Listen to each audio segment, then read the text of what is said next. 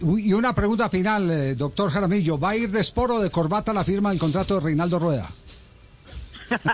Buena pregunta, Javier. Todavía no, todavía, todavía no me voy a vestir para eso. Ah, todavía no.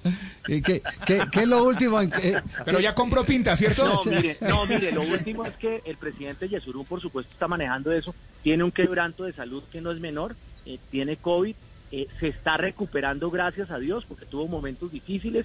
eh, y yo creo que de ahí vamos a, a seguir adelantando esa negociación. Perfecto, pero va por buen camino, consideran ustedes.